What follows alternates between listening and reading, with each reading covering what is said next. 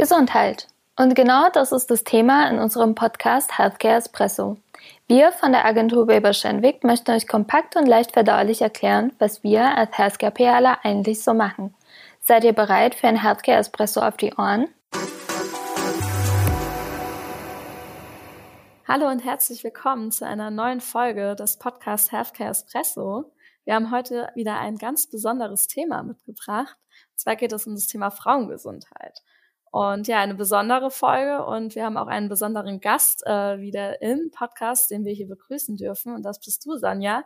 Schön, dass du da bist. Ja, hallo, freue mich auch hier zu sein. Genau, du bist ja äh, quasi von unserer, können wir Schwesternagentur sagen, ja. Thorsten? Ja. Genau, also quasi im Netzwerk äh, bei Current Global. Und ja, wir freuen uns, äh, dass du da bist, weil du ja dich sehr gut mit dem Thema auskennst. Und bevor wir ähm, aber mit dem Thema einsteigen, ähm, wollen wir auch einmal noch mal kurz ein bisschen mehr von dir erfahren. Ähm, kannst du uns noch mal erzählen, was du so machst und wie du in der Gesundheitskommunikation gelandet bist? Ja, gerne. Ich heiße Sonja Weber und äh, bin Account Director in unserem Agenturnetzwerk. Ich betreue internationale Pharmaunternehmen, Impfstoffhersteller und Generikaproduzenten. Zu meiner Tätigkeit gehört das ganze Programm von der Strategieberatung über Konzepte und deren Umsetzung auf allen Kanälen bis hin zur Pressekonferenz. Super. Also das quasi, was unser Daily Business so ausmacht. Und wie bist du in der Gesundheitskommunikation gelandet? Was hast du studiert? Das war tatsächlich ein längerer Weg. Ähm, ich habe in London Psychologie und Marketing studiert und an der Universität München Germanistik, Amerikanistik und Kommunikationswissenschaft. Dann habe ich zunächst als Journalistin in Nachrichtenredaktionen beim Fernsehen gearbeitet, unter anderem für die ARD. Ähm, dann habe ich ein interessantes Angebot aus der PR bekommen und habe dann dorthin gewechselt. Dabei bin ich geblieben, war in verschiedenen Agenturen tätig und habe auch zehn Jahre lang eine eigene erfolgreiche PR-Agentur gehabt mit Kunden aus den Bereichen Technologie, Wirtschaft und Gesundheit und ähm, ich war außerdem Pressesprecherin in verschiedenen Unternehmen, war zuletzt Pressesprecherin am Bayerischen Gesundheitsministerium und bin jetzt hier angekommen. Und du bist jetzt auch hier in unserem Podcast und ich hatte es ja am Anfang jetzt schon mal kurz erwähnt. Wir sprechen heute über das Thema Frauengesundheit und das Thema betrifft aber nicht nur uns Frauen und deshalb ist auch du hier, Thorsten, als äh, Experte in Sachen Healthcare. Freue ich mich auch sehr, dass du wieder dabei bist. Ich bin heute der Quotenmann, ja. genau. Ähm, ja, ich möchte auch gerne mal kurz mit einer Frage einsteigen. und zwar, ähm, wir merken das ja auch immer wieder im Daily Business. Der menschliche Körper ist ja komplex und sorgt auch immer wieder für Überraschungen, auch äh, wie unsere Arbeit auch immer mal wieder äh, für Überraschungen sorgt. Und ja, habt ihr beiden gewusst, dass mehr Frauen als Männer an schweren Herzinfarkten sterben? Also, dass Frauen andere Herzinfarkt-Symptome haben können, wie Atemnot und kalter Schweiß und äh, Rückenschmerzen zum Beispiel, habe ich tatsächlich erst erfahren, als ich mich beruflich mit dem Thema beschäftigt habe. Und finde es schon erschreckend, dass solche fundamentalen Informationen an einem vorbeigehen. Ja, man, man denkt das gar nicht, ne? Weil wir sind ja alle Menschen sozusagen. Ja, und wir haben halt auch ganz viel beruflich mit Gesundheit zu tun und da würde man eben davon ausgehen, dass wir das alles rauf und runter beten können. Ne? Ich habe da einen kleineren Vorteil, weil ich schon mal für Frauenherzgesundheit gearbeitet habe vor ein paar Jahren. Von daher gesehen war mir das schon bewusst, aber davor wusste ich es auch nicht. Ja, es ist schon äh, spannend, was der Körper alles so äh, ja kann und äh, was da auch im Körper passiert und ähm, diese Erkenntnis, dass Krankheiten sich bei Frauen und Männern auch unterschiedlich auswirken können, ist ja auch der Grund dafür, warum Weber Schendwick oder The Weber Schendwick Collective, äh, liebe Hörerinnen und Hörer, auch wieder ein, glaube ich, Thema, was man vielleicht erstmal nicht so zuordnen kann. Ähm, willst du dazu noch mal kurz ein, ein paar Sätze sagen, Thorsten? Ja, also im, im Prinzip ist das, was wir auch in vorigen Folgen schon eben besprochen haben, unser Netzwerk mit verschiedenen Schwester- und Tochteragenturen. Das ähm, nennt sich die Weber Shandwick Collective und hier bei uns, ähm, wie schon mal erwähnt, gehört dazu halt Weber Shandwick, klar, aber auch die Schwesteragentur Current Global, aus der Sonja kommt oder auch äh, DNA Communications, wo wir vorher auch schon mal Gäste her hatten. Wir haben ja mehrere Standorte all over the world sozusagen. Ja. Und ähm, ja, da ist jetzt diese europaweite Kampagne entstanden, die Women's Health Initiative. Und ja, Sonja, kannst du uns mehr zu den Hintergründen dieser Kampagne erzählen? Sehr gerne. Wir haben ja gerade am Beispiel Herzinfarkt besprochen, ähm, dass einige Krankheiten bei Männern und Frauen unterschiedlich häufig sind und äh, teilweise andere Symptome und Auswirkungen haben. Das gilt eben nicht nur für Herzinfarkt, sondern Frauen haben zum Beispiel auch bei Diabetes mehr Komplikationen, sterben häufiger daran und sie bekommen öfter Depressionen, Demenz oder Autoimmunerkrankungen wie Rheuma. Und es hat sich auch gezeigt, dass Medikamente wegen der anatomischen und hormonellen Unterschiede bei Männern und Frauen unterschiedlich wirken. Ähm, bisher werden solche Unterschiede nicht ausreichend thematisiert und berücksichtigt. Und mit der Kampagne möchten wir das gerne ändern und mehr Aufmerksamkeit für das Thema erreichen, weil die medizinische Versorgung optimiert werden kann, wenn sie auf die jeweilige Zielgruppe zugeschnitten wird. Wir möchten also den medizinischen Fortschritt fördern und Frauen mit zielgerichteter Kommunikation unterstützen. Super wichtiges Thema, ja, Thorsten. Diese, diese, diese in Anführungszeichen Ungleichheit ist nicht nur im Gesundheitswesen, sage ich jetzt mal, vielleicht auch ein praktisches Beispiel. Man hat bis vor, keine Ahnung wie viele Jahren, nagelt mich nicht darauf fest, dann kennt ihr alle diese, diese Crash-Dummy Geschichten. Also dass eben, ähm, eben Unternehmen aus der Automobilindustrie eben heraus oder eben geschaut haben, was passiert im Hinblick auf Airbags, im Hinblick auf Anschnall. Und diese Crash-Dummies, also diese Puppen, waren immer im Prinzip nach der männlichen Anatomie geformt. Bis man irgendwann mal auf die Idee gekommen ist, schauen wir doch mal, ob sich da etwas ändert, wenn wir einen weiblichen Crash-Dummy nehmen. Und siehe da, da gibt es auch Unterschiede. Ja, das ähm, glaube also eben, Ja, also eben von daher gesehen. Und ähm, in, der, in der Medizin ist es eben genauso, auch im Hinblick auf Studien, die eben gemacht werden, muss man also im äh, Prinzip schauen, dass da eben auch die entsprechenden Unterschiede halt auch vertreten sind. Also eben von daher gesehen ist es ein großes Thema. Ja, und da, also man merkt ja, da ist ein bestimmter gesellschaftlicher Need sozusagen ja. da. Mhm. Und wie ist das denn? Also warum rückt denn gerade das Thema Frauengesundheit jetzt so in den Fokus? Also weil ich habe das Gefühl, das ist noch nicht immer Thema gewesen, oder? Sonja? Ja, also die Medizin hat sich beim Thema Frauengesundheit sehr lange auf das Thema Reproduktion äh, konzentriert. Also das, damit benennt man alles, was mit Schwangerschaft und Geburt zu tun hat. Und äh, selbstverständlich ist und bleibt es auch ein absolut zentrales Thema, aber es gibt eben darüber hinaus noch andere Aspekte. Äh, Frauen sind heute in der Gesellschaft nicht nur als Mütter präsent, sie sind auch Kolleginnen, Schülerinnen, Studentinnen, Ärztinnen, Krankenschwestern. Und Frauengesundheit hat deshalb eine große gesellschaftliche Bedeutung. Und aus der gesellschaftlichen Veränderung ergibt sich auch eine veränderte Wahrnehmung, dass es eben nicht nur Frauenkrankheiten gibt und dass allgemeine Krankheiten bei Frauen anders auftreten, sind wichtige Erkenntnisse für die es tatsächlich einige Zeit gebraucht hat, weil die unterschiedliche Wirkung von Medikamenten, äh, dass es bei Frauen anders ist als bei Männern, das hat man nicht sofort auf dem Schirm gehabt, weil ein Großteil der Daten aus der medizinischen Forschung von Untersuchungen an Männern stammt. Ich habe es äh, schon am Anfang kurz mal angedeutet, ist ja auch nicht nur ein Thema, das Frauen betrifft, auch wenn wir über das Thema Frauengesundheit sprechen, aber es ist ja wirklich für auf allen gesellschaftlichen Schichten relevant. Äh, Thorsten, kannst du das noch mal ein bisschen ausführen? Also was für was für ähm, ja Dimensionen kommen da denn zusammen? Also es ist ja nicht nur, du hast ja gerade schon gesagt ne, mit deinem Dummy-Beispiel, ähm, ne, ist ja auch, also es, es tangiert ja auch andere Branchen, sage ich ja, mal. Ja. Ein, ein großes Thema ist ja auch eben Beruf. Wir alle kennen das Thema Frauenquote, ist ja schon länger sozusagen eben auch im Gespräch. Also es betrifft viele gesellschaftliche Bereiche auch.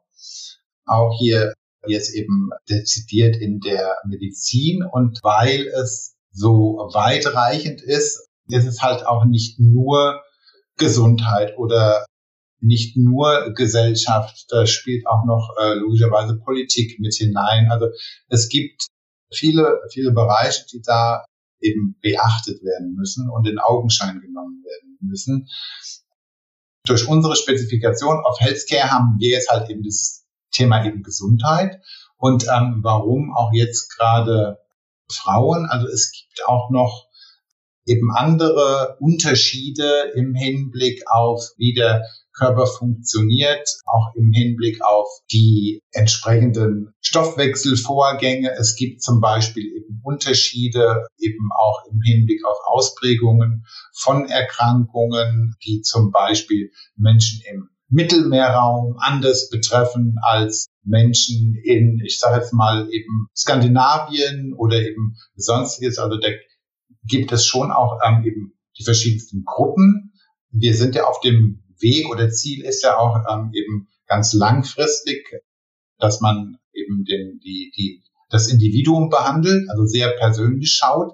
Das ist natürlich ähm, ein Riesenfeld, aber von den Gruppen sozusagen, die es da gibt, ist die Gruppe der Frauen, wenn ich es jetzt mal so sagen darf, global gesehen logischerweise die größte. Und da macht es dann auch Sinn, eben halt ähm, eben anzufangen, beziehungsweise eben drüber zu sprechen und das auch in Betracht zu ziehen.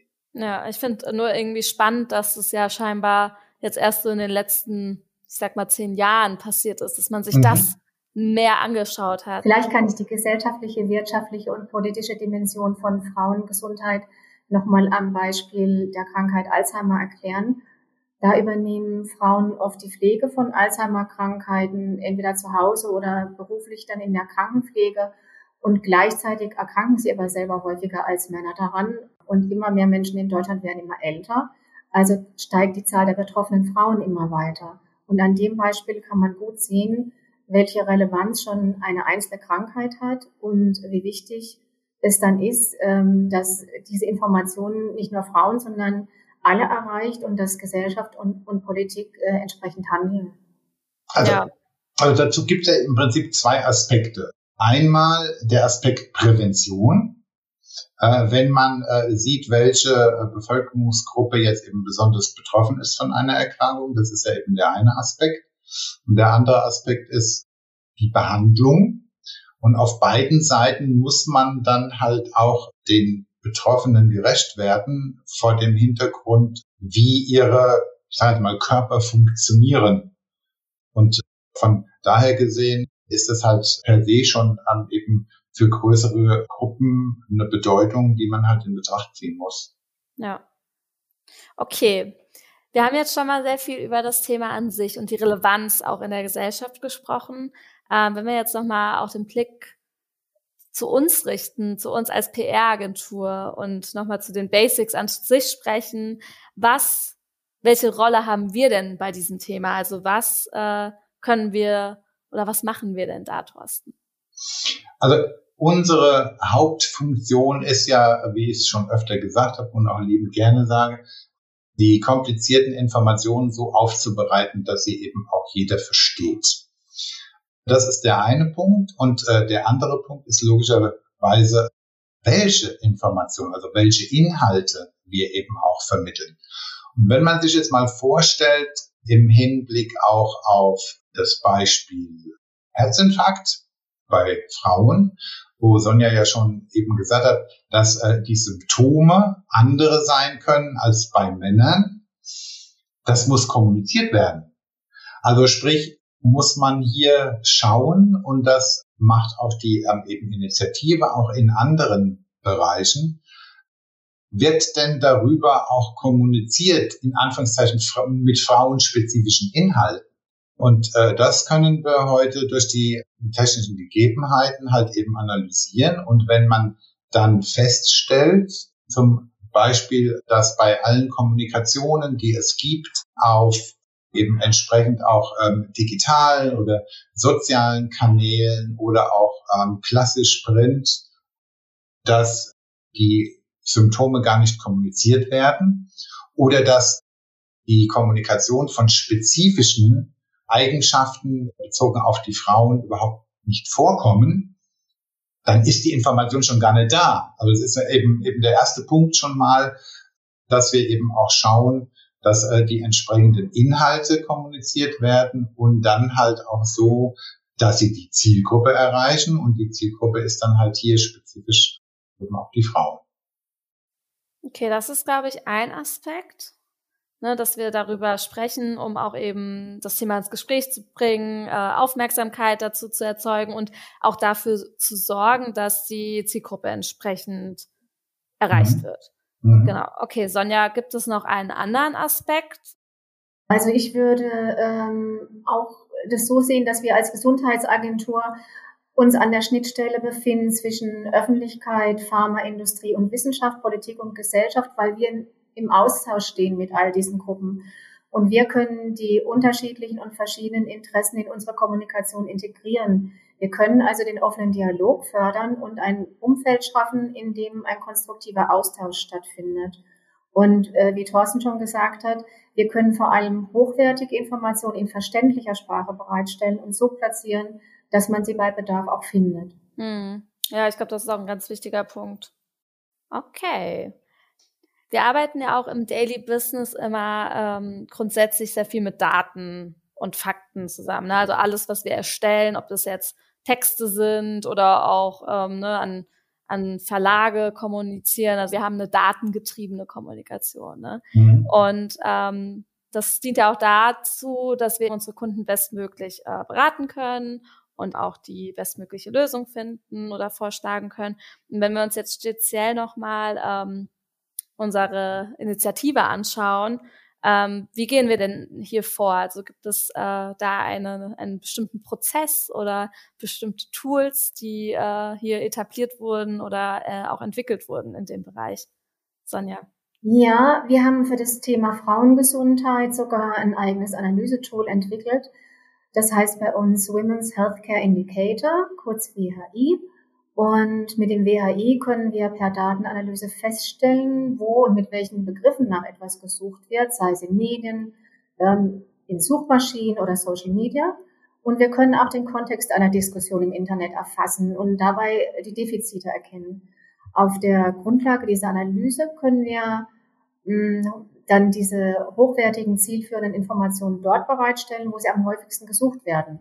Und weil wir ein Agenturnetzwerk sind, können wir dabei auf die Unterstützung unserer nationalen und internationalen Kollegen zurückgreifen, die das auf allen Kanälen realisieren können. Wir arbeiten grundsätzlich sehr viel mit Datenanalysen bei uns, weil wir dann die Kunden optimal beraten können und äh, die bestmögliche Lösung finden können. Mm, ja, das ist ein super Punkt auf jeden Fall, so quasi die Datenanalyse als Weg zur Erkenntnis, oder? Kann man das so sagen, Thorsten? Äh, ja, das ist äh, der Punkt halt. Ähm, wir können auch schauen, in welchen Bereichen ist denn diese Unterversorgung an Informationen durch diese Analyse. Wir können auch schauen, wo wird adäquat kommuniziert, also wo brauchen wir jetzt nicht unseren, unseren Fokus drauf zu legen.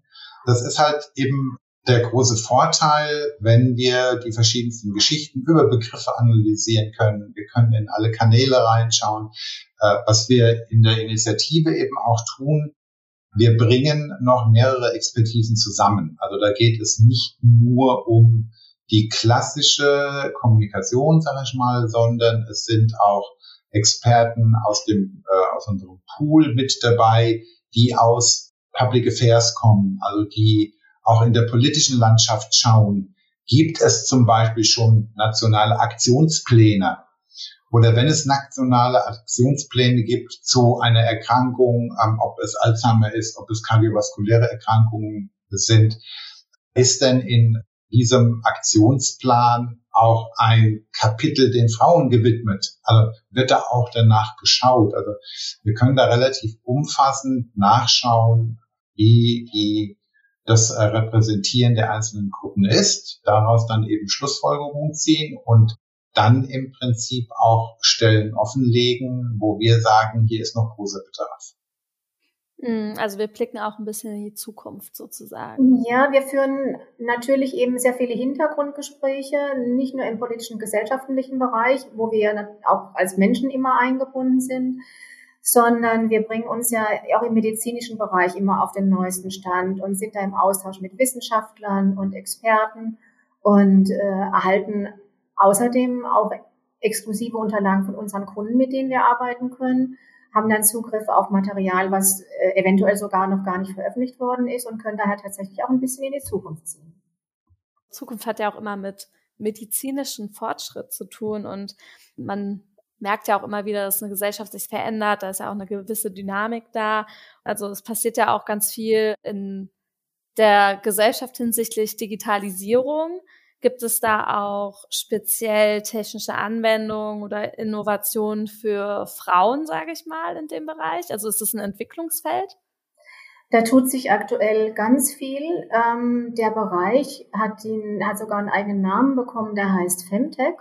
Und das ist äh, eine schöne, wirklich eine schöne und effektive weitere Möglichkeit, Frauengesundheit zu unterstützen, weil ähm, ähm, man die unheimlich gut in den Alltag integrieren kann. Also mit diesem Wort Femtech werden technische Innovationen und digitale Angebote für Frauengesundheit bezeichnet, zum Beispiel Gesundheits-Apps.